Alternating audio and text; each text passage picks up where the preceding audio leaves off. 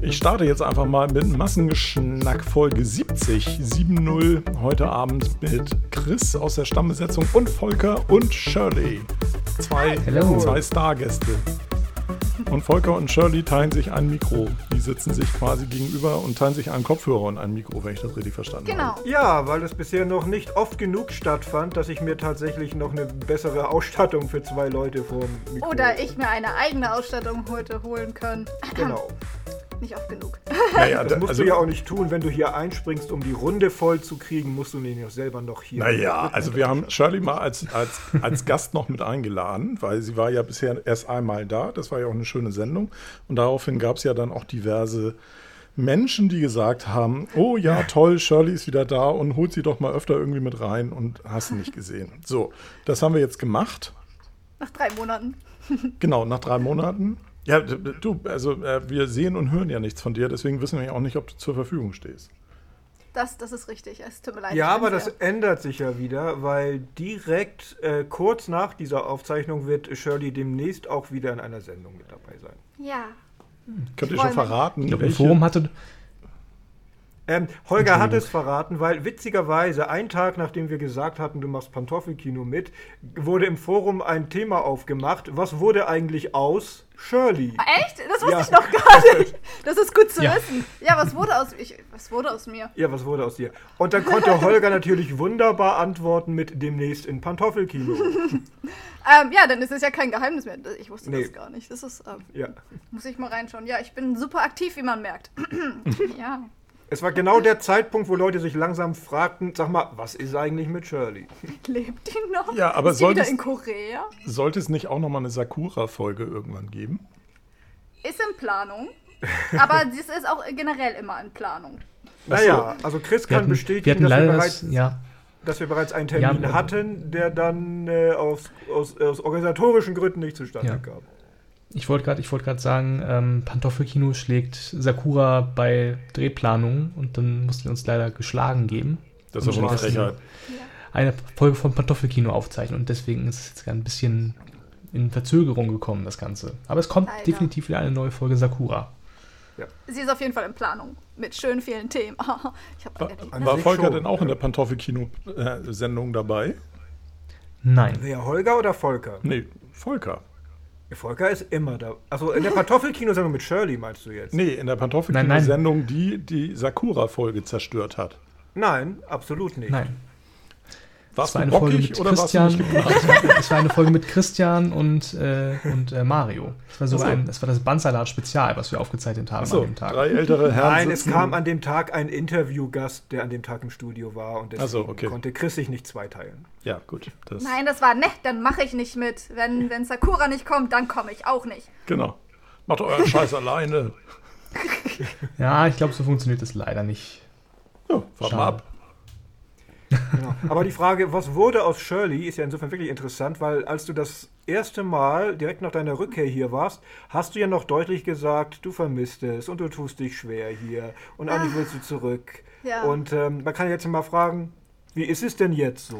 Ähm, also, naja, sagen wir so, ich habe mich an Deutschland gewöhnt wieder. Ich musste mich ja zurück an Deutschland gewöhnen. Dadurch, erstmal dadurch, dass ich hergekommen bin mit Corona und alles, äh, war das ja im Prinzip, wie nennt sich das, Reverse Culture Shock sozusagen. Und ich bin eher von, von Deutschland Culture Shock. Es geht mittlerweile tatsächlich wieder. Ich habe immer noch Phasen, wo ich Korea vermisse, wo ich natürlich zurück möchte. Ich glaube, das ist aber komplett normal. Aber ähm, es ist zumindest nicht mehr so, dass ich diese ähm, Post-Travel-Depression habe, so extrem, dass es halt nur noch ab und zu mal kommt, dass ich sage, ah, eigentlich möchte ich wieder zurück, ich habe keine Lust auf Deutschland mittlerweile. Es ist relativ, ähm, sagen wir fast normal wieder, würde ich schon fast sagen.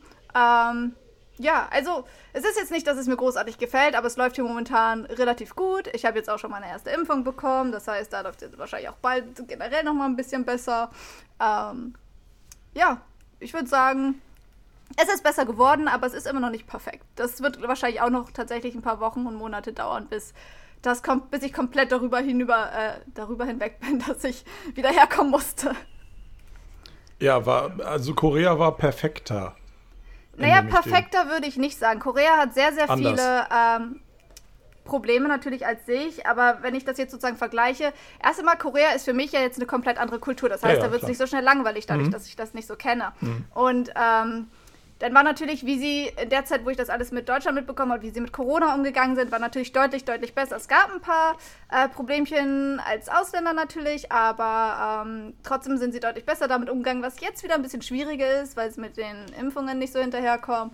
Äh, Genau, aber ich würde nicht sagen, es ist perfekt. Es ist nur halt dadurch, dass es für mich eine Art Abenteuer war und ich da komplett im Prinzip in eine andere Kultur war, war es für mich halt angenehmer und ich habe mich da auch wohler gefühlt. Auch vielleicht einfach, weil ich halt weniger ähm, Verantwortung dort hatte als hier, dadurch, dass es, ja, ist eine andere Situation. Ich glaube, das geht den meisten tatsächlich so, die als Austausch äh, in ein, ins Auslandssemester gehen. Was vermisst du denn am meisten? Was ich am meisten vermisse? Mhm. Meine Freunde. Ähm, mir ist aufgefallen, ähm, tatsächlich, dass meine Freunde in Korea in vielen Dingen aufgeschlossener sind. Nicht in allen Dingen, aber die Freunde, die ich habe, sind in Korea deutlich aufgeschlossener als die, die ich hier in Deutschland hatte in einigen Bereichen. Ähm, und ich habe auch meine Freunde hier in Deutschland vermisst, als ich in Korea war. Ähm, teilweise sogar ziemlich stark. Aber momentan ist einfach so, dass ich meine Freunde wirklich ziemlich stark vermisse, die dann gesagt haben, Shirley, da hat ein neues veganes Restaurant aufgemacht, lass uns ja. doch dahin gehen. Und das habe ich hier in Deutschland, in Deutschland nicht. Und das ist etwas, wo ich dann so bin, da möchte ich wieder hin. Außerdem vermisse ich es, die Sprache zu sprechen, weil ich habe hier keine koreanischen Freunde, die sind jetzt alle zurück in Korea. Und ich vermisse es ein bisschen, die Sprache zu sprechen, weil ich die auch gerade lerne und dann möchte man sie ja eigentlich auch sprechen. Das ist schwierig, ähm, das hier dann sozusagen da jemand zu finden. Ich glaube, das ist das, was ich so mit am meisten vermisse. Mhm. Freunde mhm. und die Sprache sprechen. Ja, aber sagtest du nicht, dass du hauptsächlich Englisch gesprochen hast? Ähm, ja, also mit denen, die Englisch konnten, ja, aber ich hatte zwei, drei Freunde und natürlich auch, wenn ich einkaufen oder sowas war, dass ich ähm, Koreanisch sprechen musste. Ah, also ja, ich hatte okay. tatsächlich zwei Freunde, mit denen ich mich auch öfter getroffen habe, die nur Koreanisch sprechen konnten. Also sie konnten kein Englisch und mhm. Deutsch dann sowieso nicht. Ähm, und ein paar, die nur sehr, sehr, sehr gebrochenes Englisch konnten. Dadurch hat sich mein Koreanisch extrem verbessert, als ich mhm. nur Koreanisch mhm. sprechen musste. Wenn ich jemand hatte, der Englisch oder Deutsch konnte, habe ich mich natürlich darauf verlassen, weil ich mich dadurch dann deutlich wohler fühle, ähm, mhm. als wenn ich nur Koreanisch spreche. Aber ähm, ich vermisse es trotzdem ziemlich stark. Ja klar, zum einen vermisst man ja meistens das, was man gerade nicht hat. Ja. Ne? Ist ja, ja, ist ja so. Also, äh, das ist ja eine ganz normale menschliche Reaktion. Mhm. Und hm. zum Zweiten, wie du schon sagtest, ist für dich natürlich immer noch mehr Abenteuer, mehr Erlebnis. Ähm, ja. als äh, die, äh, die, die, der normale Alltag in Deutschland. Also, ähm, genau. Nee, das kann ich schon nachvollziehen. Also. Naja, und wenn man Leute sagt, sagt ich würde die jetzt gerne mal wiedersehen, kannst du nicht und du weißt eben vor allen Dingen auch gar nicht, wann du es mal wieder kannst. Ja. Also nicht irgendwann demnächst dann, sondern das, das ist halt noch auf unbestimmte Zeit dann verschoben. Ich würde tatsächlich auch sagen, dass jetzt von den Freunden, also ähm, die ich dort in Korea gemacht habe, ähm, es sind ja natürlich, dadurch, dass ich Schwierigkeiten hatte, hatte ich natürlich auch ein paar ich wollte mich gerade schon wiederholen, genau, durch ein paar Schwierigkeiten und sowas, die ich in Korea hatte und ein paar Umstände, ähm, bin ich echt extrem eng mit einigen Leuten geworden, wo ich jetzt sagen würde, die mhm. sind in dieser kurzen Zeit fast enger geworden als einige meiner deutschen Freunde mhm. hier. Und mhm. ähm, das macht natürlich auch schon einiges aus. Also ähm, mit vielen rede ich halt natürlich auch sehr, sehr regelmäßig. Ähm, eine meiner besten Freundinnen ist jetzt, ähm, die ist jetzt in den Niederlanden zurück. Also die war mit mir dort sozusagen in der Uni. Die habe ich mhm. dort kennengelernt. Und äh, mit ihr rede ich auch super regelmäßig. Also ich würde sagen, in dieser kurzen Zeit, die Freunde, die dann so eng geworden sind aufgrund äh, dieser Gemeinsamkeiten, das ist echt schon, ja, etwas, was ich mitgenommen habe, womit ich auch tatsächlich nicht gerechnet habe. Mhm. Als introvertierte Person. Aber das ist etwas, was ich immer, immer wieder von Leuten gehört habe, die im Ausland studiert haben, beziehungsweise halt so Auslandssemester eingelegt haben, dass die sagen, also es sind gar nicht mal unbedingt Leute, die da vor Ort einheimisch sind oder so, aber natürlich Leute, die jetzt auch da aus anderen Ländern dahin kommen und studieren. Also auch, auch, innerhalb ja. dieses Erasmus-Programms zum Beispiel in Europa und mhm. so. Ähm, und da bilden sich halt tierische Netzwerke von Leuten, ja. die sich ansonsten eigentlich nie treffen würden. Und da die alle in so einer Extremsituation sind, nämlich dass sie in einer ungewohnten Umgebung sind, bilden sich da Freundschaften natürlich deutlich schneller, weil einfach die, die, die, äh, die äh, Abwehrmechanismen einfach runtergefahren sind in dem mhm. Augenblick. Du bist halt eher so ein bisschen reizoffen. Ne? Also und, das stimmt, äh, ja. Mhm. Ich glaube, das ist äh, das ist schon eine, eine gute Erfahrung. Ähm, lustigerweise wäre ich tatsächlich äh, so ein bisschen mit so einem Fragezeichen behaftet, ob das genauso wieder wäre, wenn du jetzt wieder hinfahren würdest. Um, ähm, weißt, weil, nee, weil du zum zweiten Mal kommst, aber, aber, du kommst halt schon in so eine, so eine halb vertraute Umgebung. Also es wird wahrscheinlich nicht dasselbe sein. Auch einfach, wenn ich da jetzt nochmal hingehen würde, wäre natürlich der Aspekt, dass ich nicht nochmal ein Auslandssemester machen könnte. Und wobei, wenn ich meinen Master mache, könnte ich das eventuell sogar. Ich denke, mhm. es wäre schon was anderes, aber ich glaube, dass es trotzdem immer noch dieses Abenteuerbehaftete wäre, weil ich halt sehr, sehr viel noch nicht gesehen habe und immer noch super viel von dieser Kultur lernen kann und mitbekommen kann. Und vor allem, ähm, was dann ja auch neu wäre, wenn ich jetzt das nächste Mal hinfahren würde, wäre es wahrscheinlich so, dass es außerhalb der Corona-Zeit wäre und da ist dann ja nochmal wieder einiges anders. Das heißt, eventuell kann ich das sogar als was Positives sehen, dass ich jetzt in der Corona-Zeit da war, weil dadurch würde ich Korea nochmal in der Nicht-Corona-Zeit kennenlernen, wenn ich das nächste Mal hingehe, würde ich jetzt zum Beispiel denken. Also mhm. es wird wahrscheinlich mhm. nicht dasselbe, aber ich denke schon, dass es trotzdem nochmal wieder was Neues werden würde. Okay, ich verstehe es aber richtig, dass du jetzt gar nicht mehr als, als nochmal für ein Auslandssemester oder so könntest du nicht nochmal hingehen. Ähm, nur wenn ich meinen Master mache, müsste okay. das. Also dann könnte ich nochmal ein Semester. Mhm. Das ist doch mal eine Motivation dann. Für den ähm, ich will meinen Master tatsächlich nicht machen. Ich habe ja, also ich habe ja immer noch ein Jobangebot in Korea. Das heißt, mhm. theoretisch könnte ich ähm, dort halt hin, wenn ich dort arbeiten möchte. Ähm, ich, ich denke nicht, dass ich meinen Master machen möchte. Ich, ich, möchte mit dem Studium fertig sein und anfangen zu arbeiten und ordentlich Geld verdienen. Deswegen, ja. Hm. Aber theoretisch könnte ich nochmal hin, wenn ich es machen würde. Und der, der Job war in dieser, äh, äh in dieser Taekwondo-Schule, oder? Richtig, mhm. Taekwondo als Taekwondo-Lehrerin. Das seht ihr jetzt gar nicht, aber bei dem, als du das gesagt hast, Taekwondo, strahlt, äh, kommt ein Strahlen an Shirleys Gesicht. ja, ich vermisse es tatsächlich. Oh Gott, die Kinder. Das Ding ist, ich, Shirley ich liebe Kinder. Halt ich bin, gerne kleine Kinder.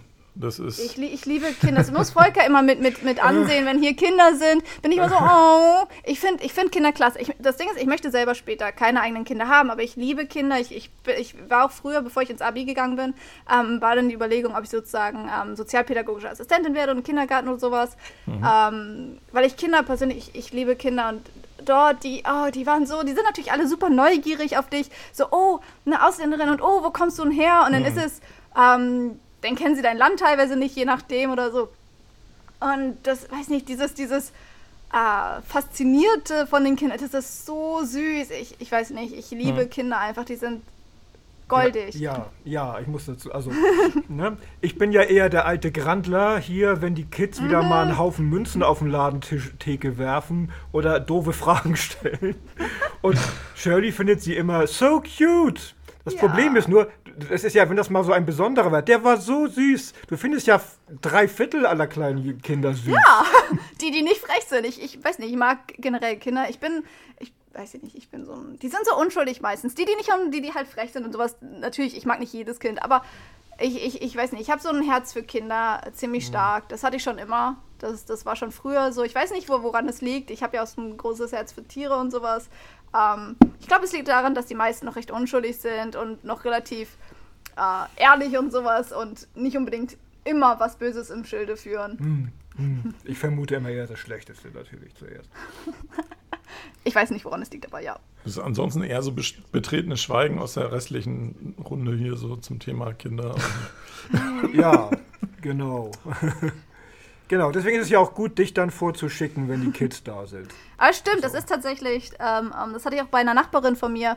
Äh, sie ist mal einkaufen gegangen und hätte ihre beiden Kleinen, wollte sie zuerst alleine lassen, weil es nur zehn Minuten gewesen sind. Der Kleine war, ich glaube, damals fünf oder sechs. Dann habe ich gesagt, mhm. ich bin gerade reingekommen ins Haus, habe gesagt, okay, ich passe kurz auf die auf, wenn du möchtest. Und ähm, als sie wiederkam, war sie so, der Kleine, weil sie, der hat dann angefangen, mir sozusagen, der hat angefangen, Gitarre zu lernen, hat dann mir Sachen gezeigt und so. Und sie, und sie war so, der hat sich aber schnell mit, mit dir vertraut gemacht. Das macht er sonst nicht. Und ich bin dann natürlich immer so super stolz. ja.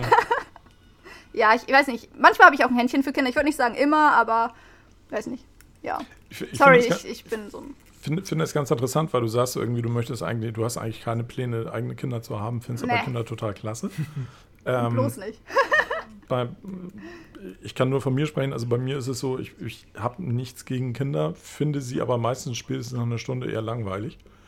Ähm, dementsprechend habe ich halt nicht so ein Draht. Also ich finde die schon ganz mhm. lustig. Die finden mich auch ganz oft ganz, ganz lustig, mhm. ähm, weil ich halt ähm, viele Dinge noch anders mache als andere Erwachsene wahrscheinlich. Also ich bin dann doch eher teilweise eher so ein Kindskopf.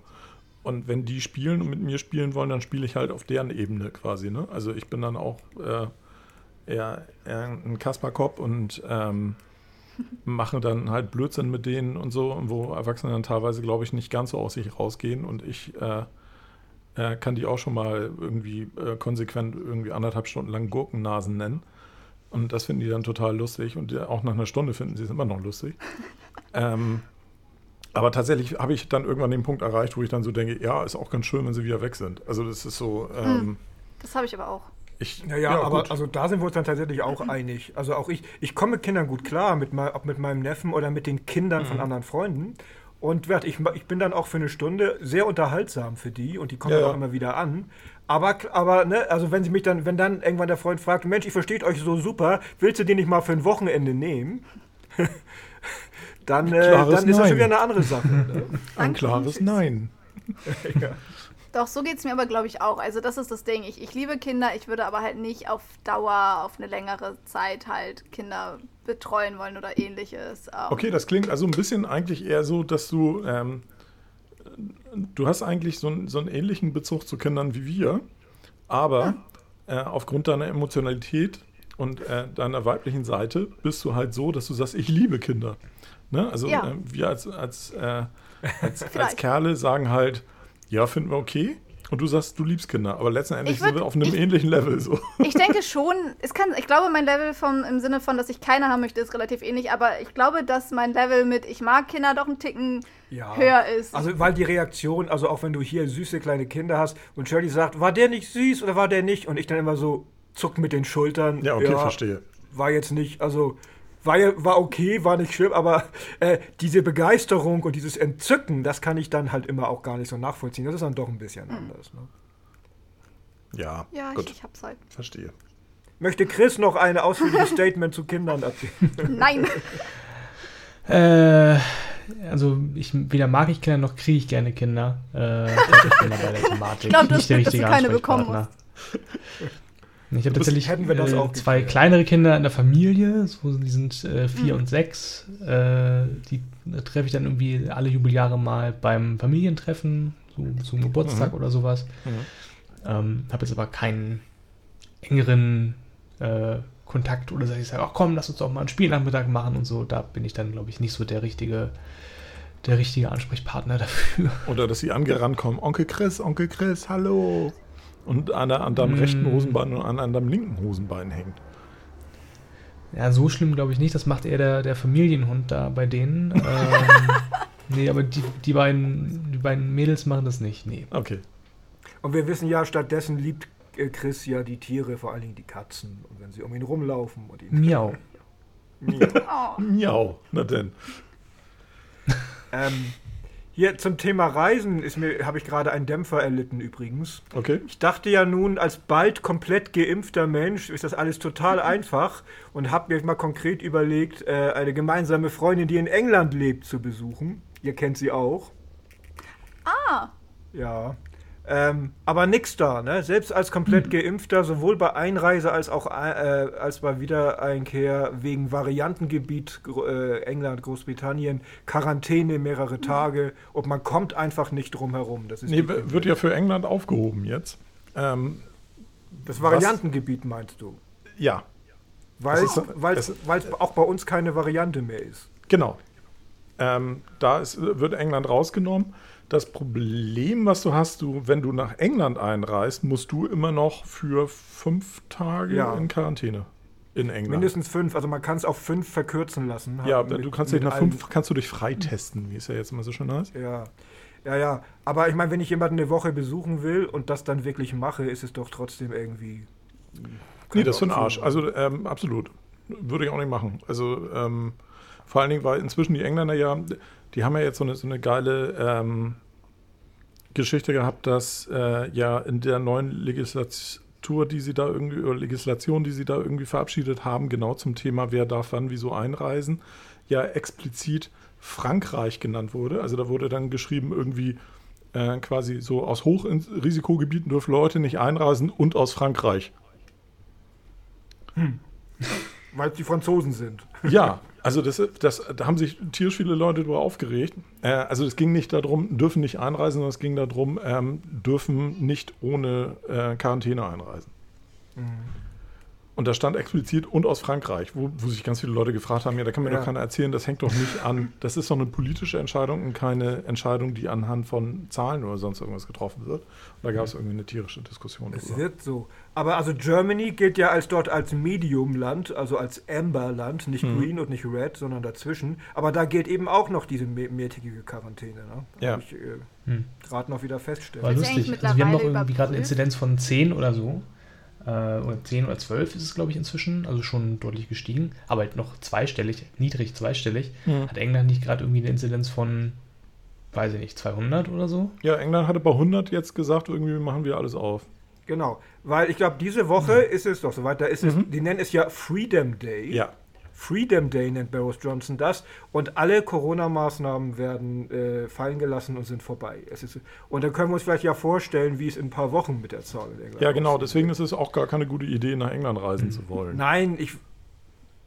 Naja, ich, ich bin geimpft, ich bin unverwundbar. das ist ja halt genau das Problem, bist du halt nicht. Das ist ja. Ich weiß, Dirk, ich weiß. Das war sarkastisch. Ja, ja, ich weiß. Also, ähm, aber tatsächlich ist es ja so, ich habe ähm, aus, dem, aus dem Bekannten und auch aus dem Familienkreis auch in den letzten Wochen auch schon gehört, ja, wieso, wieso werden dann da Leute krank, wenn die geimpft sind? Das ist halt tatsächlich vielen Leuten, glaube ich, dann doch nicht ganz klar, dass man halt nicht unverwundbar ist, sondern dass man ganz halt nur das Risiko mhm. gesenkt hat. Und auch das Risiko Ganz schwerer Infektionen gesenkt hat. Und aber so richtig unverwundbar ist man halt nicht. Halt Ganz viele Böse. Leute informieren sich auch nicht wirklich darüber, sozusagen, äh, und, und motzen denn darauf los. Also ganz viele sind dann so, man wird dann trotzdem krank. Motzen für, jeden, für jede Kleinigkeit, die ganz, ganz einfach ähm, ähm, herauszufinden ist. Ja. Ähm, wo ich dann so bin, so, okay.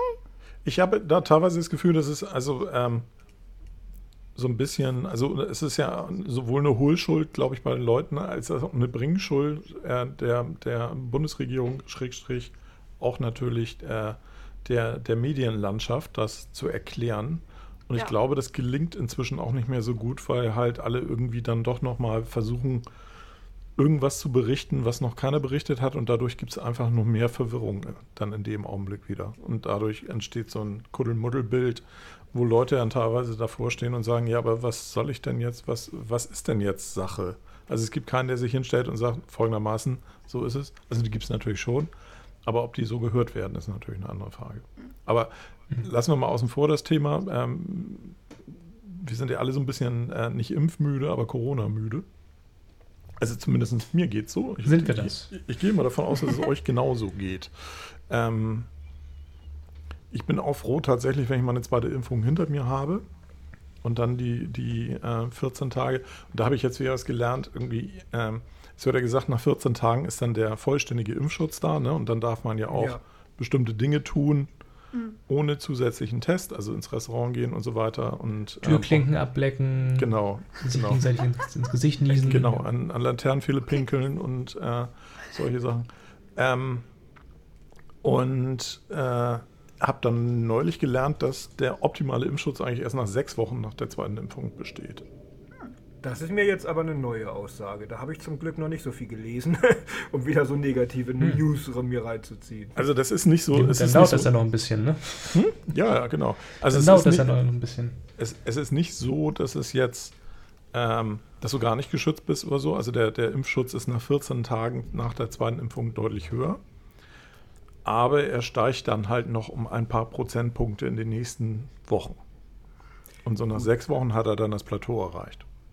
Aber es ändert ja nichts daran, dass diese gewissen äh, Regelungen oder Maßnahmen für dich dann nicht mehr gelten. Also nee, nee, dort, die, wo, die, du halt, wo, du jetzt deinen Test vorlegen musst, musst du es dann halt nicht mehr tun. Genau. Also die, die Regelung, diese 14 Tage sind halt, äh, das ist auch eine politische Entscheidung, dass die 14 Tage genommen wurden, weil da ein höherer Impfschutz besteht. Das ist einfach so. Nach der zweiten Impfung ist da schon ein deutlich deutlicher Anstieg.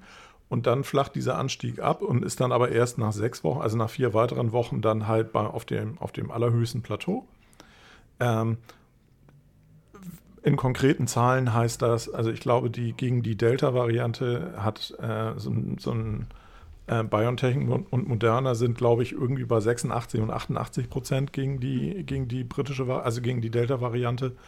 Und mhm. äh, unmittelbar 14 Tage nach der Impfung sind sie bei irgendwie 82 und 84 oder so. Also das, äh, wir sprechen tatsächlich nur noch über 2, 3, 4 Prozentpunkte. Ja, aber na gut. Das kann aber einen Unterschied machen. Um, ich habe eine Frage an euch. Äh, gibt es sozusagen Sachen oder äh, Maßnahmen oder etwas, was sich ähm, durch Corona eingeschlichen hat, sozusagen irgendwelche, ähm, wie nennt sich das, Gewohnheiten, die ihr weiterführen oder sozusagen wo ihr denkt, eigentlich könnte man das auch danach weiter einhalten, weil etwas, ähm, was für mich sozusagen im Kopf geblieben ist. Für mich, ich finde es persönlich zum Beispiel nicht schlimm, eine Maske zu tragen. Ähm, es kann natürlich sehr, sehr nervig sein auf Dauer, das, das habe ich auch. Aber ich vergesse es auch teilweise sehr oft, wenn ich nach Hause komme oder sowas, sitze ich dann noch eine halbe Stunde mit Maske. Mhm. Das liegt vielleicht auch daran, dass ich das in, in Korea halt noch mal einen Ticken anders kennengelernt habe.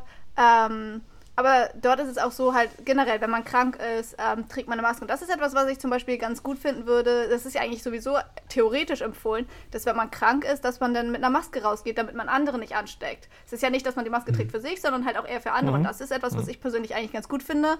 Und der Abstand bei den Kassen. Also wenn wir jetzt sozusagen diese das, ich finde das klasse, weil sonst ist es immer so, du weißt nicht, wie eng sich einige Leute an einen ranstellen, was so unangenehm Doch. ist. Also, ich habe ständig an Supermarktkassendiskussionen, weil ich diskutiere ja gerne. Ja. Schon in Vor-Corona-Zeiten von Leuten, die nicht sehen, dass mein Einkaufswagen noch voll ist und ich noch fleißig auspacke und bereits anfange, aufs Laufband mhm. zu legen. Eine einzige Plage.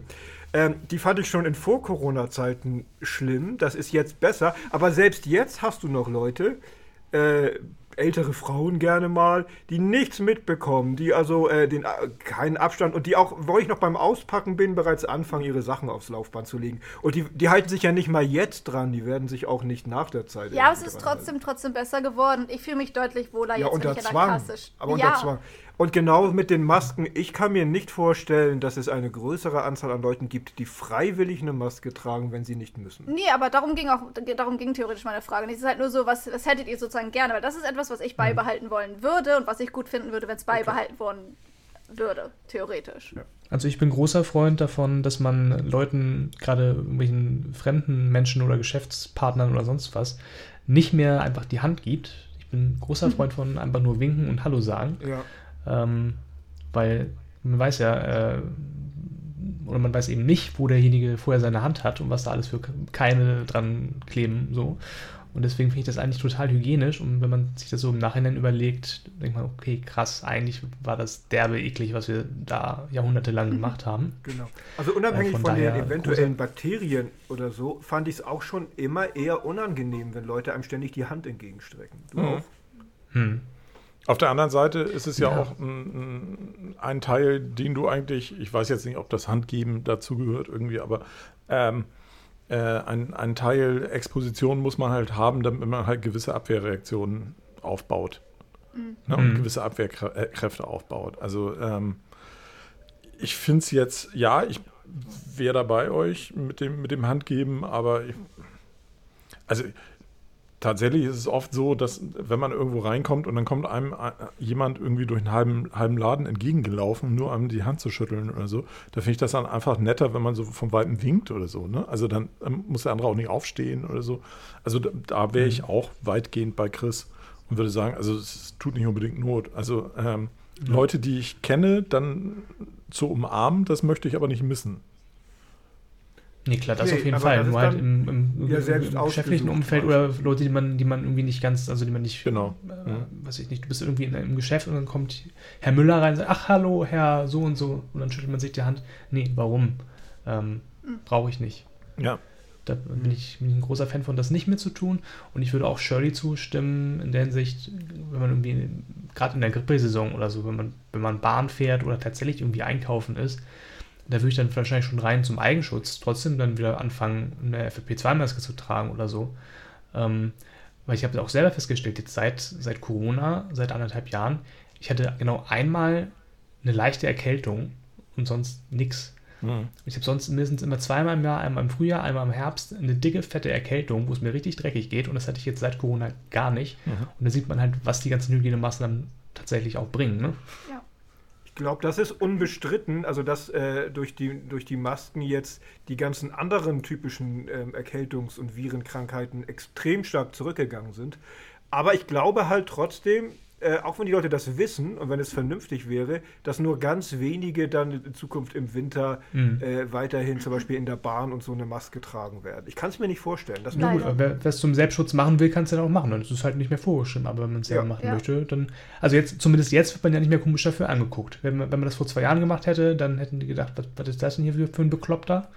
Und jetzt seit Corona, jeder hat schon mal eine Maske getragen, jeder weiß, wofür es gut ist. Und dann ist diese Stigmatisierung ja von heute auf morgen einfach abhanden mhm. gekommen. Mhm. Tatsächlich ganz viele von meinen Freunden, also auch ganz besonders die, die jetzt in Korea waren, also von meinen ausländischen Freunden sozusagen aus Korea, ähm, die jetzt zurückfahren, die haben auch gesagt, die werden das sehr wahrscheinlich beibehalten. Ähm, und viele, die auch generell einfach Freunde, die mit der asiatischen Kultur zu tun haben, einfach aus Interesse, äh, ähm, aus Interessengründen oder so, die haben jetzt auch gesagt, die werden das sehr, sehr wahrscheinlich beibehalten. Also es wird Leute geben, die das machen und ich persönlich werde es auch machen.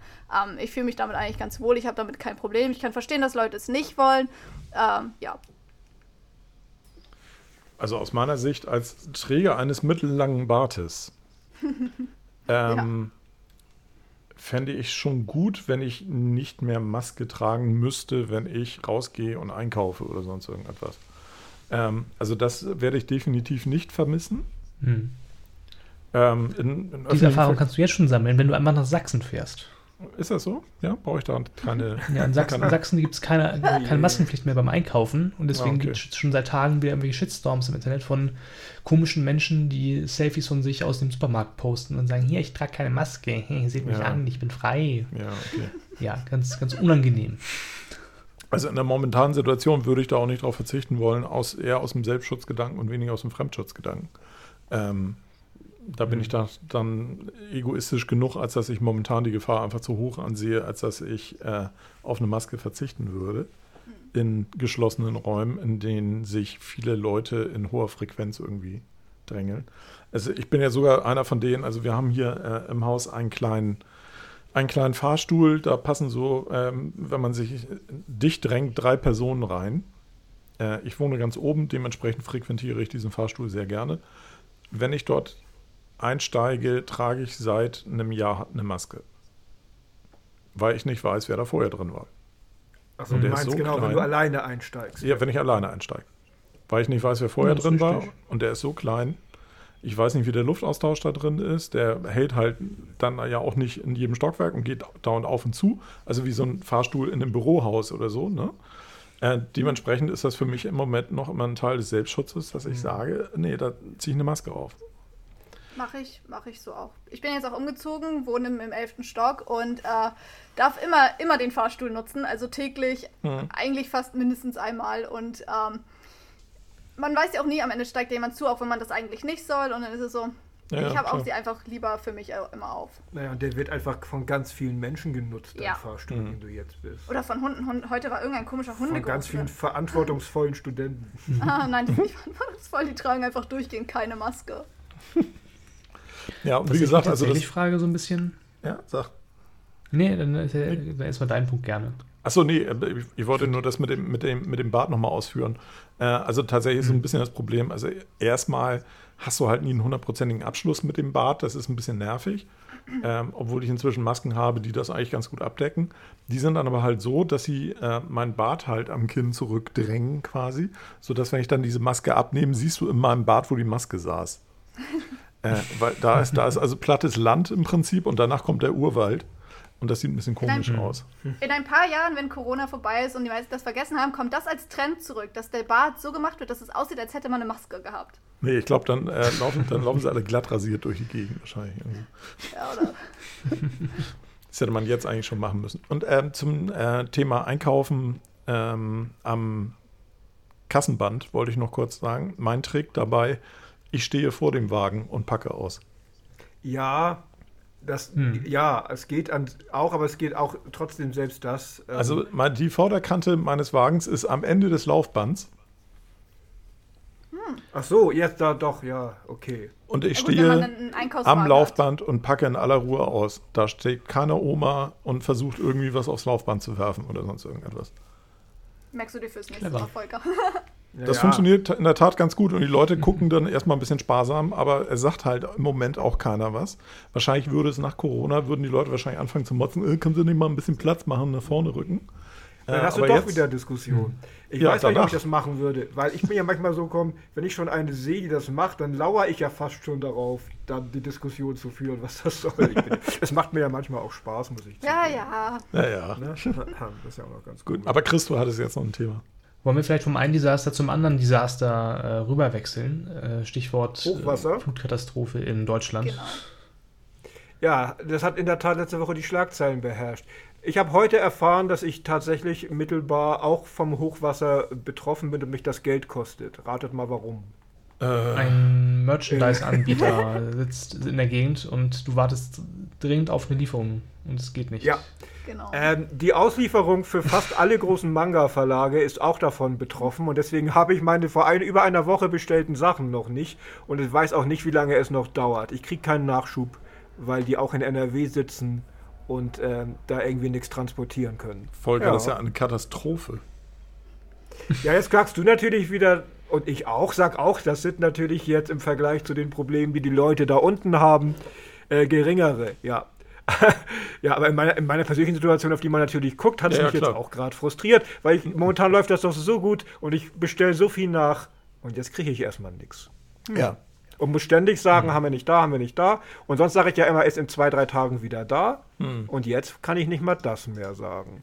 Ja, das ist mein Problem. Gibt es denn äh, Informationen, ab wann die wieder liefern können? Oder sind die, Nein, ich habe ja äh, heute erst überhaupt die, die Newsletter bekommen, von den so, weil okay. halt so oft nicht zu viele nachgefragt haben, wo die Ware bleibt. Mhm. Äh, dass erstens das Bestellaufkommen sowieso riesig ist, denn es läuft momentan ja an sich sehr gut, über, also nicht nur bei mir, sondern auch in anderen Buchläden. Die Leute lesen und kaufen wie äh, mehr als vor Corona. Okay. Ähm, und äh, sie können dieser Bestellung eh kaum Herr werden. Und jetzt gibt es auch noch Probleme aufgrund des Hochwassers und aufgrund dessen, dass sie teilweise da irgendwelche Schäden haben oder nicht transportieren können. Und äh, nee, konkrete Auskünfte nicht. Wir bemühen uns und setzen alles daran, den normalen Ablauf wiederherzustellen. Hm. Heißt okay. es. Äh, unsere gute Freundin Hedda von Sinn ist ja auch am Samstag bei der großen Sat1 Spendengala zugunsten der Flutopfer und wird da Spenden am Telefon entgegennehmen. Wollte ich einfach mal kurz einwerfen. Ich wusste nicht, dass es eine Spendengala geben wird. mhm. Ja, doch, ich glaube, RTL hat in den Nachrichten auch bereits natürlich immer zu Spenden aufgerufen und schon über eine Million kassiert. Es gibt da natürlich wieder diverse Geschichten. Ja. Mhm ich habe auch schon sehr viel mitbekommen, dass sehr, sehr viele private Leute, ähm, was natürlich jetzt über Social Media rumgegangen ist, äh, auch angeboten haben zu sagen, ähm, ihr könnt, also kommt gerne zu uns, wir haben zwei, drei Plätze frei und da gab es super viele Aufrufe äh, in diesem Bereich, also vor allem natürlich in Umgebung, die dann ähm, nicht betroffen war. Uh, das fand ich auch sehr, sehr, ähm, sehr cool. Was ich persönlich mhm. mitbekommen habe, was ich sehr cute fand, ist relativ, also einige von meinen Freunden aus Korea haben mich direkt angeschrieben, Shirley, ich habe gehört, in Deutschland ähm, passiert gerade dies und das und ist bei dir alles in Ordnung? Ähm, wo ich dann natürlich immer gut sagen könnte, ja, bei uns ist zum Glück nichts passiert. Aber es ist natürlich, wenn man das so sieht, schon echt die Bilder, wo man sich selbst eigentlich das nicht wirklich vorstellen konnte, dass es zu uns kommt, was sonst immer ganz weit genau. weg war, dass es in Japan passiert ist oder ähm, in, in Amerika. genau in Amerika oder in, in, anderen Teilen sozusagen Asiens oder sowas, das aber in, in, in äh, zumindest bei uns in Deutschland, ich will jetzt ja nicht sagen in Europa nicht, aber bei uns in Deutschland zumindest so eigentlich noch nicht passiert ist, so krass, dass es, ähm, ich meine, natürlich kam auch hm. schon mal vor mit Hochwasser, aber. Na gut, das hatten wir halt vor 20 Jahren schon mal, ne? Das, das große Elbe-Hochwasser, wo dann Herr Schröder noch in Gummistiefeln da persönlich äh, durch die Ortschaften ja. in Sachsen durch. Aber, aber auch da habe ich nicht solche Bilder gesehen wie jetzt, wo ganze ähm, Erdmassen Häuser verschlingen und riesige Krater sich auftun und über 100 Autos äh, untergehen sozusagen. Das, das war noch mal eine andere Dimension, das äh, schon, doch. Ich fand, für mich war verhältnismäßig bemerkenswert, dass ich das bis zum späten Donnerstagnachmittag überhaupt nicht mitkriegte. Also gar nicht oder nur nicht, wie schlimm und heftig es wirklich ist? Also ähm, ich habe es schon wahrgenommen, ja, aber nicht, wie schlimm es ist. Aus dem einfachen Grunde, als das werden Leute, die nicht in Hamburg sitzen, wahrscheinlich nicht erlebt haben. Äh, seit Wochen ist ja in Hamburg eine recht tropische Hitze und mhm. eigentlich keine Regen. Also es ist ja mhm. in seltenen Fällen, dass es hier mal doll regnet. Es gibt immer die Ansagen, äh, es wird Unwetter geben und was weiß ich nicht. Und man kriegt so mit, in ganz Deutschland gibt es schwerste Unwetter und Gewitter und äh, Starkregen und was weiß ich nicht. Und in Hamburg war eigentlich nie was. Und das war auch letzte Woche wieder so, dass es hieß irgendwie ja Unwetter in ganz Deutschland. Und das war bei mir dann schon so abgespeichert. Oder ja, ist wieder in ganz Deutschland, aber bei uns nichts. Und dann nahm ich dann halt irgendwie am Donnerstag war, ja, da sind Unwetter gewesen. Und das waren so halt so die Headlines, die ich las. Und dann habe ich Donnerstag am späten Nachmittag, Abend, frühen Abend erst tatsächlich so erfasst, wie heftig das war und was da passiert ist. Und äh, habe auch vorher halt überhaupt nicht, es war für mich so in dem, in dem Unwetterkanon der letzten Wochen eigentlich so ein, ein, eine weitere Aufführung, aber es, es war ja deutlich anders als in den Wochen davor. Und ich habe mich so ein mhm. bisschen gefragt, woran liegt das, dass ich das irgendwie nicht so richtig wahrgenommen habe. Und bei meiner Frau war es genauso. Und bei, bei anderen Leuten, mit denen ich darüber gesprochen hatte, war es auch so, dass die sagten, ja, also wir waren dann am äh, Donnerstagabend, Freitag irgendwie. Es war ja von Mittwoch auf Donnerstag, ne? Das Unwetter, ja. Ja. Dass sie sagten, also erst Donnerstagabend und dann so auf Freitag erst tatsächlich den, den, das Ausmaß dieser ganzen Geschichte irgendwie wahrgenommen haben. Ich weiß nicht, ob es bei euch anders war. Kann ja sein. Also, ähm, Nee, es ist schon diese zwei bis drei Tage Verzögerung, um das Ausmaß mhm. festzustellen. Ich finde es interessant, dass du das sagst, weil ich habe gerade heute ja wieder gelesen, es gibt jetzt ja massive Kritik an der Regierung und Organisation, ja, ja. weil es ja angeblich mhm. Tage vorher Warnungen vom internationalen Hochwasserwarnsystem gegeben mhm. hat. Ja. Ähm, die, wo auch gesagt haben, dass also, es gibt ja verschiedene Stufen, dass es die ne? Stufe extrem sei, also die höchste überhaupt. Und die sich verteidigen, sagen halt, ja, aber es ist doch normal, was du eben gerade erzählt hast. Seit Wochen gab es Unwetter, seit Wochen gab es Warnmeldungen und die Leute stumpften irgendwann ab und haben, selbst wenn es angesagt wurde, es halt nicht so ernst genommen, dass ihnen klar wurde, dass das diesmal eine andere Dimension einnimmt. Ne? Das kann ich dann irgendwo auch verstehen, auch wenn die Kritik vielleicht berechtigt ist, dass man dort ähm, äh, anders hätte reagieren müssen im Vorwege. Aber dieses Abstumpfungs... Ähm, Argument, das zieht schon irgendwie, oder? Ja, ich glaube, das liegt auch ein bisschen daran. Ich habe mich dann so ein bisschen in die Thematik eingelesen. Äh, es gibt so ein, so ein ähm, System, MOVAS heißt das, glaube ich, ähm, was diese ganzen Katastrophenmeldungen eigentlich ähm, verwaltet und dann halt also ähm, an die entsprechenden Empfänger und in bestimmten Regionen ausspielt über die unterschiedlichsten Wege. Und ich glaube, ähm, also was Chris eben schon sagte, der Deutsche Wetterdienst hat am Montag gewarnt. Am Sonntag war, glaube ich, die ähm, von der Europäischen Flutschutzorganisation ähm, irgendwie diese, diese Meldung. Der DVD hat dann am Montag das entsprechend formuliert. Und die sagen auch, wir geben das an die lokalen Regierungen weiter, aber mehr können wir auch nicht tun, weil wir sind der Deutsche Wetterdienst, wir informieren nur. Und dann ist es wohl augenscheinlich in einigen Orten und Städten auch anständig umgesetzt worden, weil es gibt ja durchaus Positivbeispiele auch, die darauf reagiert haben und dann Maßnahmen ergriffen mhm. haben. Und es gab halt auch Negativbeispiele, wo gar nichts passierte. Und ich habe heute ein paar Beispiele gesehen. Also das ne, gesehen heißt, auf Twitter wurden halt so ein paar Ausschnitte irgendwie geteilt, so ein paar Screenshots. Diese Warnmeldungen sind halt auch nicht wirklich eindeutig. Also es ist anders als, und das hatte jemand als Beispiel gebracht, wenn ich über diese Nina-Warn-App, die habe ich zum Beispiel auf dem Handy, die gibt ja, das ist ja eine Katastrophenschutz-App. Die gibt mhm. dir ja eine Warnmeldung für die Ecke, in der du dich gerade befindest. Wenn wie letzte Woche eine Bombe in Altona gefunden wird, kriege ich auf der Nina-Warn-App eine Meldung darüber, dass eine Bombe in Altona gefunden wurde. Da war eine Bombe in Altona? Hm? Da war letzte Woche eine Bombe, Bombe ja. gefunden bei Bauarbeiten. Achso, achso. Ja, also äh, so eine Fliegerbombe aus dem Zweiten Weltkrieg, ne? die dann en entschärft werden musste. Keine aktuelle Bombe, keine Nee, nee, keine aktuelle. Nee. Hättest du mitbekommen. Jetzt eigentlich ähm, ein paar Corona-Gegner. Ja, genau. Aber nee, also diese, ähm, aber dann bei der Fliegerbombe war es halt auch so, da musste evakuiert werden. Dementsprechend gab es da halt verhältnismäßig klare Informationen. Wenn sie in dem und dem Kreis sind, müssen sie sich aus ihrer Wohnung bewegen und müssen Folgendes tun. Also da gibt es eine klare Handlungsanweisung auf, einen bestimmten, auf eine bestimmte Lokalität bezogen. War, war es nicht so, dass jetzt im Gespräch war, also ich weiß jetzt nicht, ob es nur so eine Idee oder irgendwie so, ähm, dass ich mitbekommen hatte, dass vorgeschlagen wurde, dass jetzt sozusagen auf das Handy direkt so eine Warnungen geschickt werden sollen, also auf die Nummer und nicht, nicht durch irgendeine App, damit es jeder in, in dem Bereich sozusagen bekommen kann. Ähm, als ich das gelesen habe, habe ich gedacht, eigentlich würde ich persönlich das ziemlich gut finden, Ähm, weil ich bin das, als ich in, Ko äh, in, Korea war, war ich das auch so gewohnt, dass ähm, auf die Nummer sozusagen wurde, wurden immer Warnungen geschickt. Also äh, in meinem Umkreis sind so und so viele Corona-Fälle ähm, ähm gewesen oder dies. Oder wenn irgendwie Umwetter war oder Hitze, wurde es halt immer auf die, ähm, ähm, als Warnung aufs Handy direkt mhm. geschickt. Also da brauchte mhm. man auch keine App für. Und das fand ich persönlich eigentlich immer ziemlich hilfreich. Und als ich das gelesen habe, habe ich gedacht, wenn es so ähnlich funktionieren würde wie in Korea, ist das ja eigentlich ganz gut, gerade ähm, bei so einen Umwetterwarnungen dann halt auch auf die Region ähm, ähm betroffen, äh, bezogen. Mhm. Grundsätzlich. In Amerika ja auch mit diesem Presidential Alerts, dass du quasi direkt so eine Push-Nachricht aufs Handy bekommst, wenn da irgendwas Wichtiges Ja, und die Amber Alerts und so weiter, die laufen ja. auch alle lokal ja. ähm, und gehen automatisch auf die entsprechenden Geräte. Ähm, ja, das geht hier, wenn ich das richtig gelesen habe, theoretisch auch. Es wird bloß nicht eingesetzt. Schade. Ähm, Weil es da nicht die Verwaltungsstrukturen wohl für gibt, ähm, die entscheiden, wann sowas stattfindet. Und dementsprechend gibt es jetzt halt, also das, dieses System für diese Katastrophenschutzmeldung ist halt ein System, was halt in die unterschiedlichsten Kanäle ausspielt, unter anderem auch an Radiosendern, was weiß ich nicht. Und dann liegt es dann wieder an den Radiosendern, wenn eine bestimmte Warnlage mhm. eintritt, dass die quasi Sondersendungen schalten, die kontinuierlich berichten und so weiter. Das hat ja wohl auch nicht geklappt in allen, äh, in allen Regionen. Da hatten wir auch, gab es auch große Kritik, also besonders beim WDR. Ich habe heute Morgen bei mhm. NTV ein Interview von einer äh, Zeugin gesehen, Augenzeugin, die hat meinte, ja, es hieß, wenn, wenn, wir, wenn, wir, wenn wir uns irgendwas sein sollte, sollen wir SWR 1 einschalten, aber da kamen keine Infos. Mhm. Und genau das gleiche hat beim WDR, dass die halt äh, in der Nacht, wo halt diese massiven äh, Regenfälle waren und äh, Talsperren irgendwie gebrochen sind, ähm, da hat der WDR halt fröhlich weiter seine äh, ja.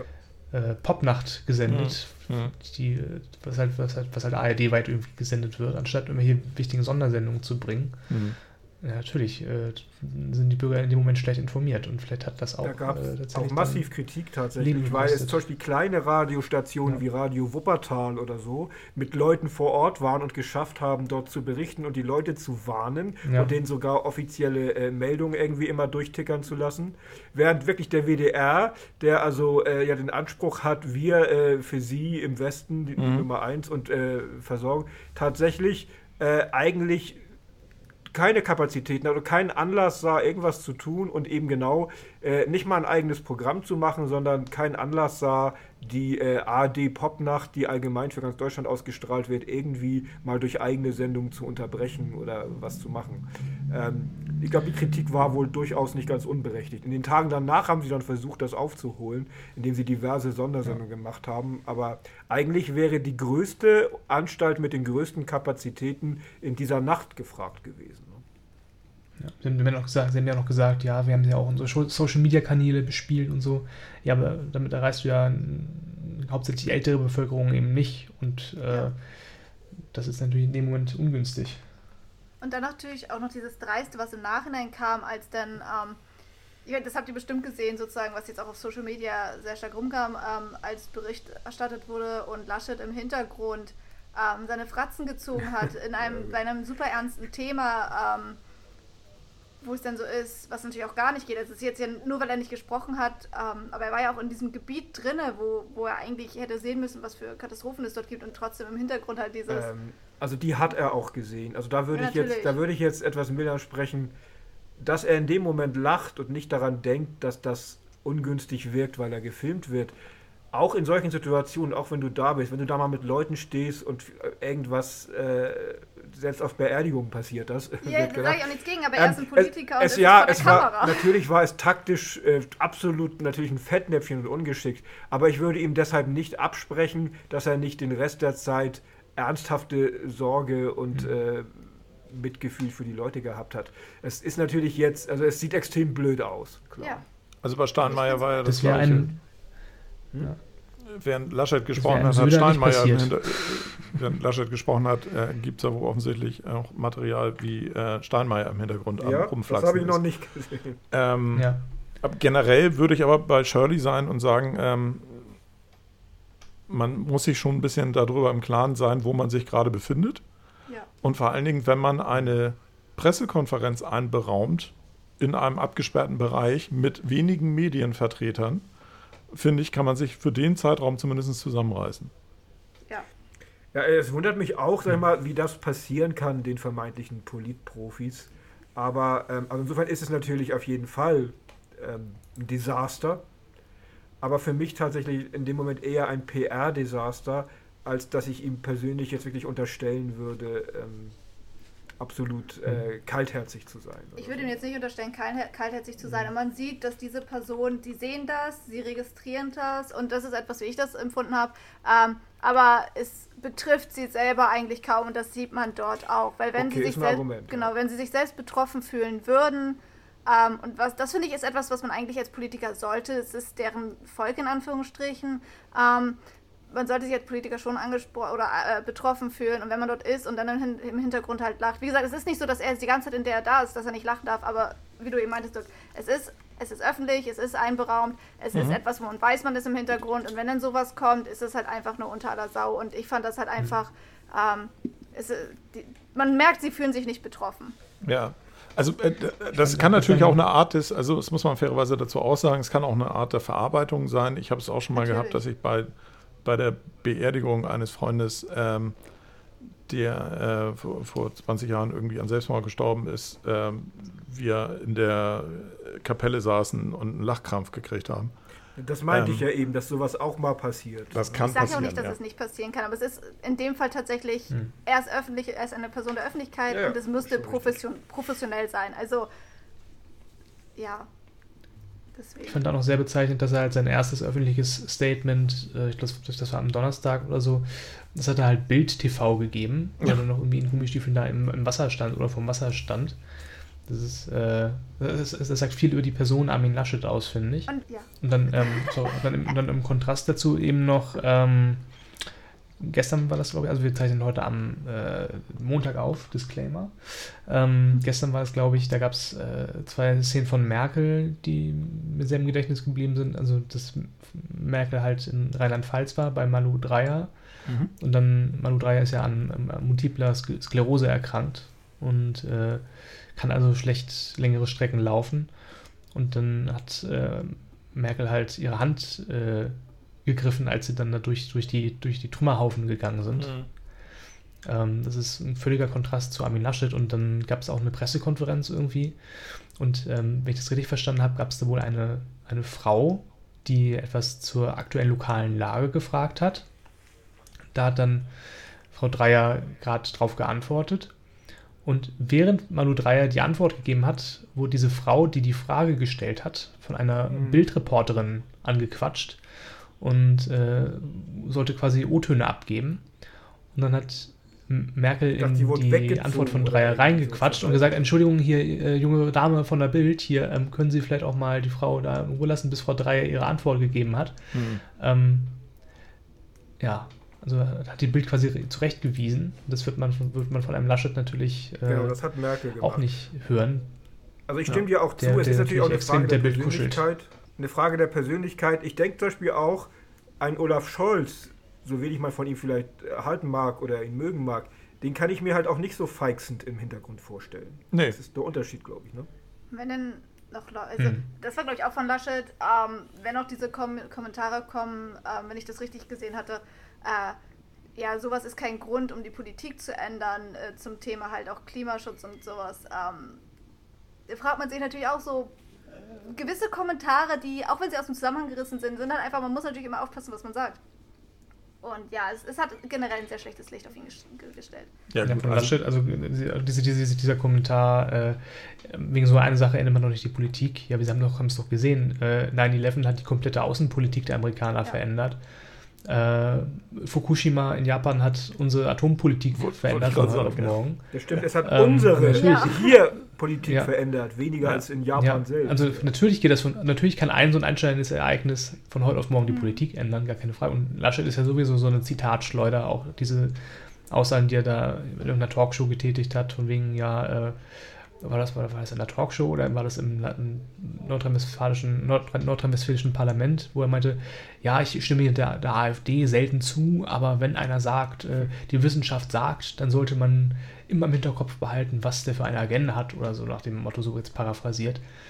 Ähm, also ich, ich halt Laschets Aussagen, die er so in letzter Zeit getätigt hat, teilweise doch für arg, arg bedenklich. Ja, also ich halte ihn auch nicht für einen besonders guten Kandidaten. Aber da werden wir jetzt nichts dran ändern und das. Ähm, Nein, und er wird auch ja. gewinnen. Das weiß ich jetzt nicht. Also das werden wir sehen. Wie auch immer das ausgehen Hauptsache, mag. Er hat, er hat also, keine, er hat, Hauptsache, Hauptsache, er hat keine Wikipedia-Artikel abgeschrieben. Das, das heißt, das ist ja schon aus, ja, ausreichend als Kompetenz. ich wollte übrigens noch mal kurz irgendwie, äh, ich habe hier äh, diese Screenshots gefunden, von denen ich eben sagte, äh, dass die geteilt wurden. So hatte zum Beispiel die Unwetterzentrale.de gemeldet, Unwetterwarnung für Gladbeck und da steht dann einfach nur gültig von Mittwoch bis Freitag in allen Höhenstufen.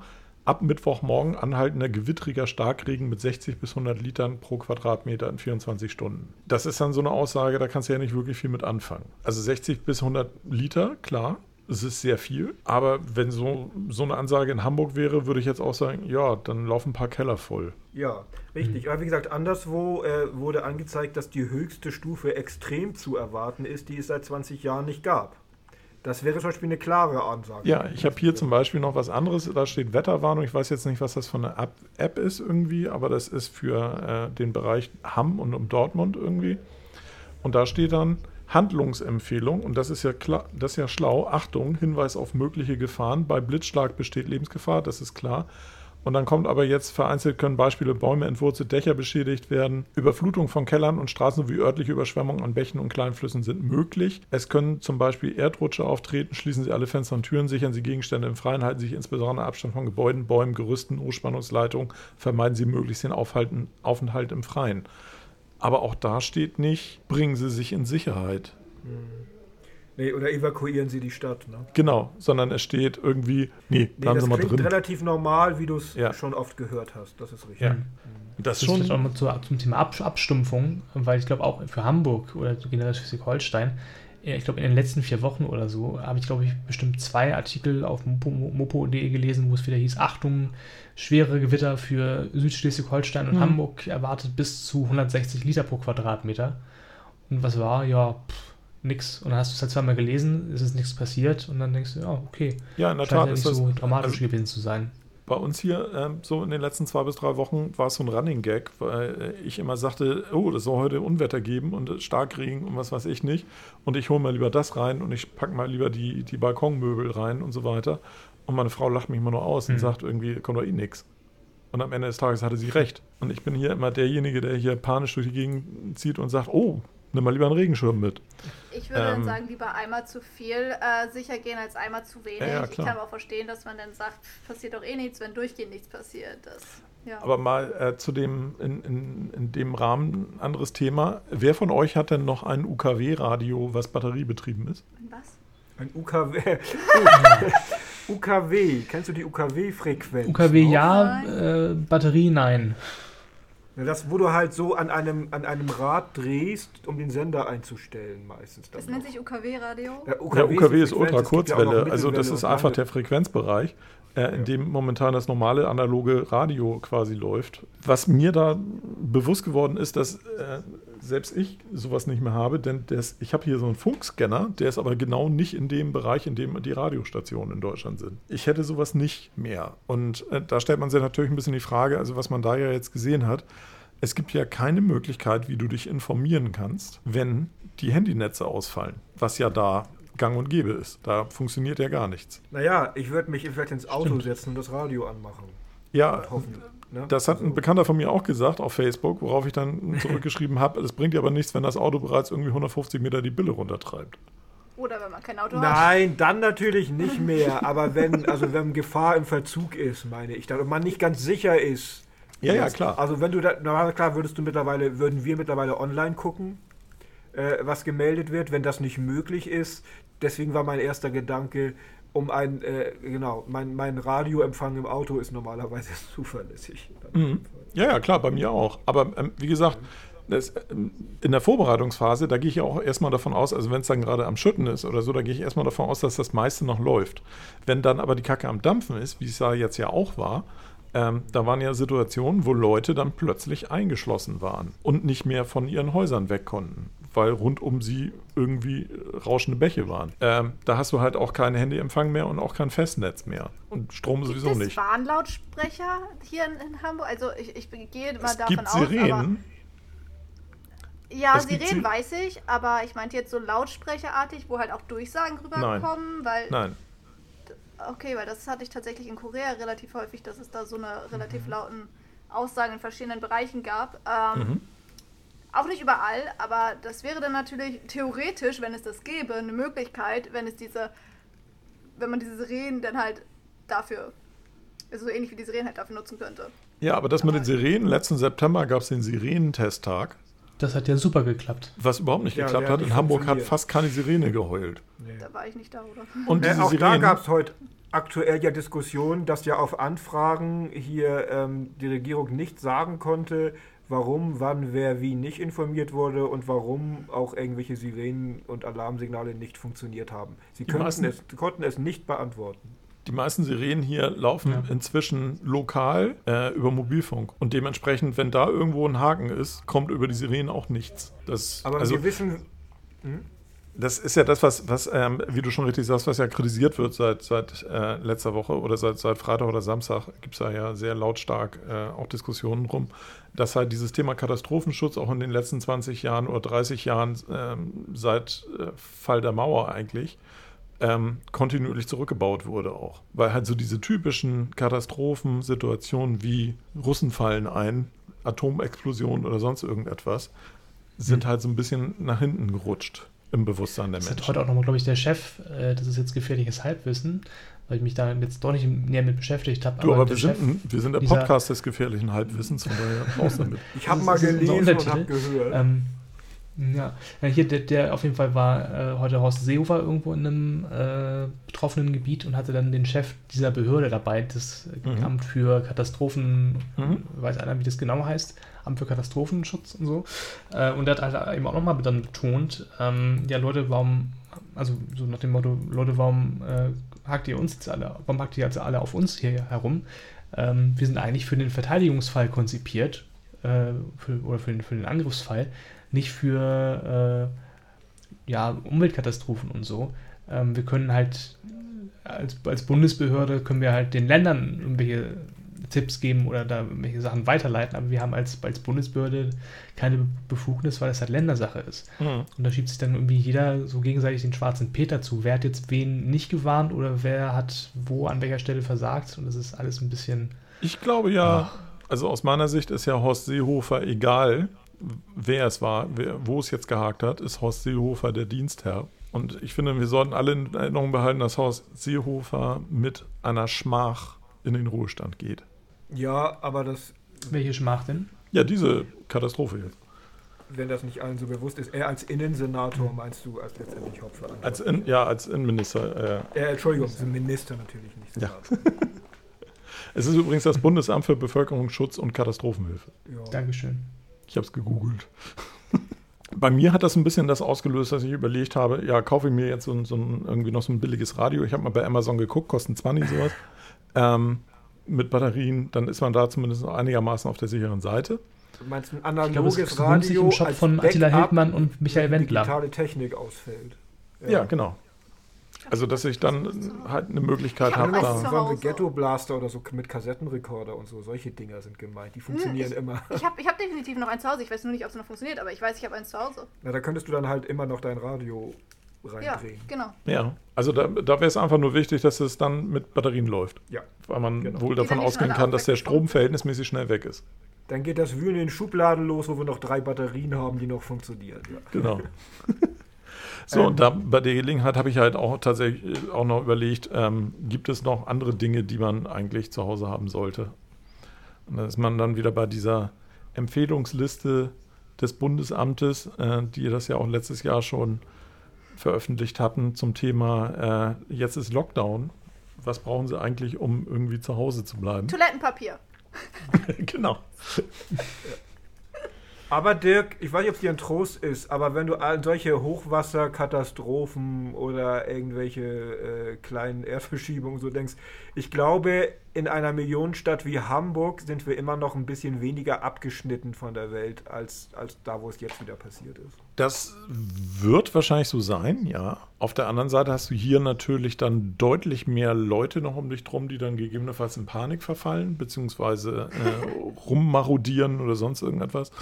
Ähm, Also, ähm, ja.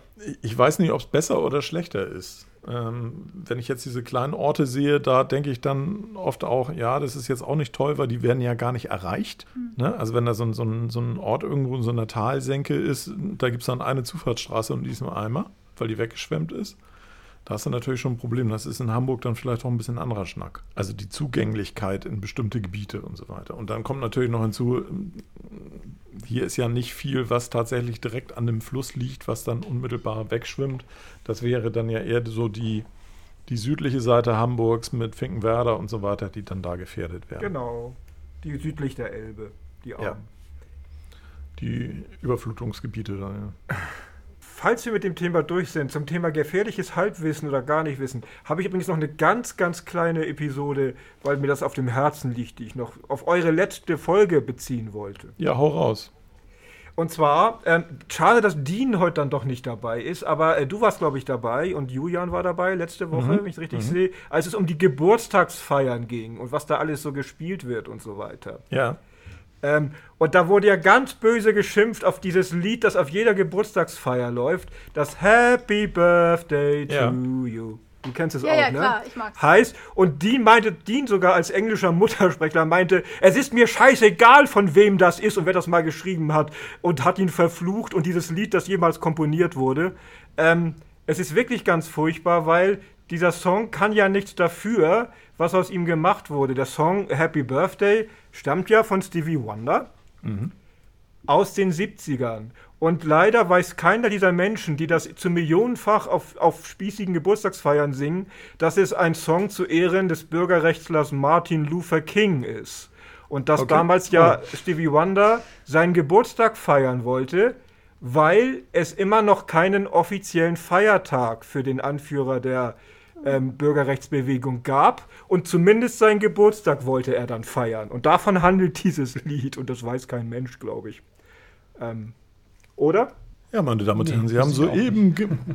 Sie sind soeben Zeuge geworden, dass Massengeschnack auch einen Bildungsauftrag hat und diesen wahrnimmt.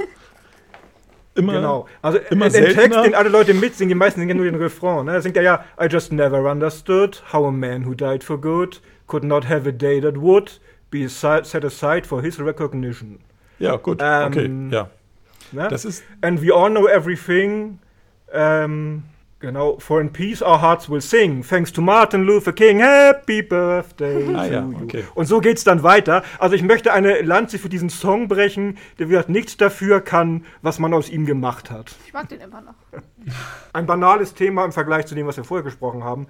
Aber äh, ich hatte, ich war, ich war ganz, ganz traurig, als ich die, die Flucherei letzte, letzte Woche So, und jetzt schlage ich mal den, äh, den Bogen zur Pantoffelkino-Sendung mit Anna. Ist das etwas, was ihr in eurem Referat zur amerikanischen Popmusik auch hattet? Oder? Ja.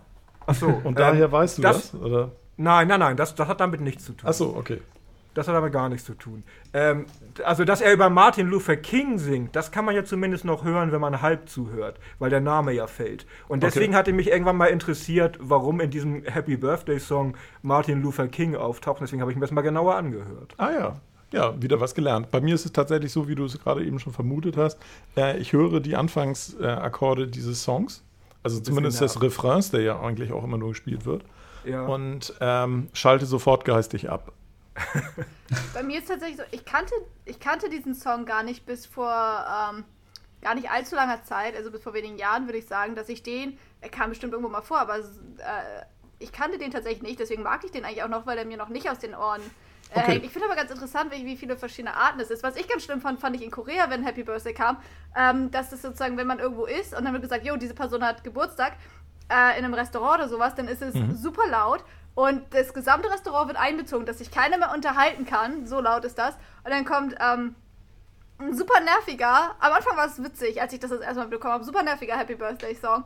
Ähm, Happy Birthday to you, Happy Birthday to you. Also super schnell, super laut und mhm. ähm, mit super viel drumherum, äh, dass das gesamte Lokal klatscht dann sozusagen für das Geburtstagskind. Und ich hatte es bei einem Geburtstag, ähm, da gab es nee, an einem Tag waren irgendwie drei oder vier Geburtstage, als ich mit Freunden ähm, ähm, in einer, keine Bar, so ein Restaurant-Bar-Mix, ähm, mhm. gesessen habe und dann waren irgendwie drei, vier Geburtstage und wir waren da so, wie wir wollen uns unterhalten. What's happening? Das würde ich, glaube ich, doch ein bisschen nerviger finden als dieses Lied. Ja, aber es ist halt tatsächlich natürlich, äh, es ist verbrannt dadurch, wie es benutzt wurde jetzt seit zig Jahren. Ja. Ähm, aber eben nochmal kurz, geschrieben in den 70ern von Stevie Wonder, selbst ja ein äh, schwarzer Musiker. Und äh, ab 1986 gab es dann den Martin Luther King Day, den er in diesem Song praktisch gefordert hat. Also hat er ein, äh, einen Effekt gehabt ein Lied, das die Welt tatsächlich bewegt hat. Ich weiß nicht, inwieweit der Song dazu beigetragen hat. Aber wie gesagt, ja, man sollte ihn nicht, also kann, nicht kann verdammen. Äh, hm. Vielleicht etwas mit anderen Augen betrachten, wenn man das nächste Mal auf dem Geburtstag Stevie Wonders Happy Birthday hört. Ja, und da kann man auch gleich sich hinstellen und klugscheißen. Das kommt dann bei so einer Geburtstagsfeier. Machst du dich total beliebt bei den angetrunkenen ja. Leuten, wenn du sagst, wisst ihr eigentlich, was der da singt? Sowas ist übrigens eine Sache, die ich früher gerne mal gemacht habe. Es ist nie gut angekommen. Ich kann mir das so richtig ja. vorstellen. Ihr wisst doch alle gar nicht, was von der da singt. Ihr seid doch alle völlig ahnungslos. Da macht man sich total populär äh, beliebt mit, ja. Ja, ja. ja und ich würde sagen, mit, dieser, mit diesem äh, lehrreichen Hinweis beenden wir dann Ja, da haben wir doch wieder was gelernt beim Massengeschmack. Genau. Ist ja nicht so, dass man hier rausgeht und dümmer wird. Also jedenfalls nicht immer.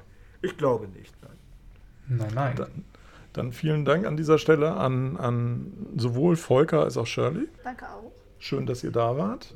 Shirley, vielleicht äh, klappt das mit dem Mikro ja nochmal, dass wir dich auch mal so ohne Volker dabei haben oder Volker ohne Shirley. Also äh, ihr ich, seid. Ich komme auch in den Laden und, und, und hau Volker raus, das ist kein Problem. Alles klar. Das ist kein Problem. Sehr schön. Korrekt. Chris, an dich auch vielen Dank und dann hören wir uns Danke nächste dir, Woche wieder in einer noch unbekannten Besetzung. Tschüss. Tschüss. Tschüss. Bis irgendwann.